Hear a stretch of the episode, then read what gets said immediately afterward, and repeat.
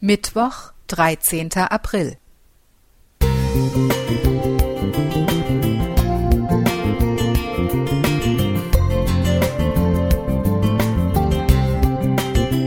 Ein kleiner Lichtblick für den Tag.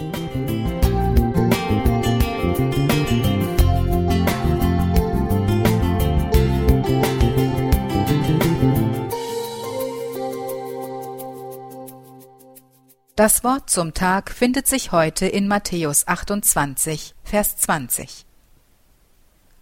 Und siehe, ich bin bei euch alle Tage bis an der Welt Ende. Die Sonne scheint, es wird langsam Frühling. Wir können als Familie endlich wieder raus. Zeit zum Aufatmen, doch es ist Krisenzeit. Ausnahmezustand wegen des Virus mit dem royalen Namen, so ziemlich alles, was Kindern Spaß macht, ist geschlossen oder verboten. Was bleibt uns übrig? Ja, die Natur. Ich krame meine Wanderkarten der Region hervor und studiere die Legenden. Hier gibt es viel zu entdecken. Einen Badesee, tiefe Schluchten, Wasserfälle, imposante Naturdenkmäler, stille Quellen und geheimnisvolle Ruinen. So ziehen wir los ins Abenteuer und vergessen Zeit und Raum. Fantastische Entdeckungen warten auf uns, Schneckenhäuser, Glitzersteine und Federn zum Spielen. Wir fangen Kröten, bauen Feenhäuser, fischen Flussmuscheln aus dem Neckar, filzen Waldtiere, bauen uns ein Tipi und machen Feuer, lesen Geschichten, klettern steile Abhänge hinauf und steinige Bachläufe hinunter. Mit der Dämmerung kommen wir müde und schmutzig nach Hause. Es war wunderschön, fast ein Stück vom Paradies. Abends liege ich dankbar im Bett und muss zugeben, es war schön heute. Es fühlt sich fast ein wenig unwirklich an. Von der Krise ist emotional wenig zu spüren, jetzt noch. Doch was wird kommen? Ich weiß es nicht. Wird es schlimmer werden?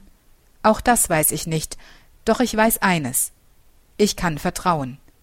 Ich bin geborgen, Gott sorgt für mich. Das zeigt es mir jeden Tag da draußen in der Natur, während um uns herum die uns bekannte Welt gerade unterzugehen scheint. Dabei muss ich unwillkürlich an Jesu Abschiedsworte denken. Und siehe, ich bin bei euch alle Tage bis an der Welt Ende.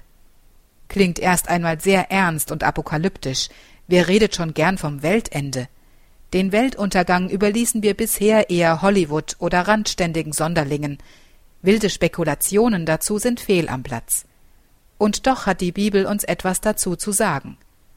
Wenn wir Matthäus 24 lesen, wird uns klar, Turbulenzen sind unvermeidbar.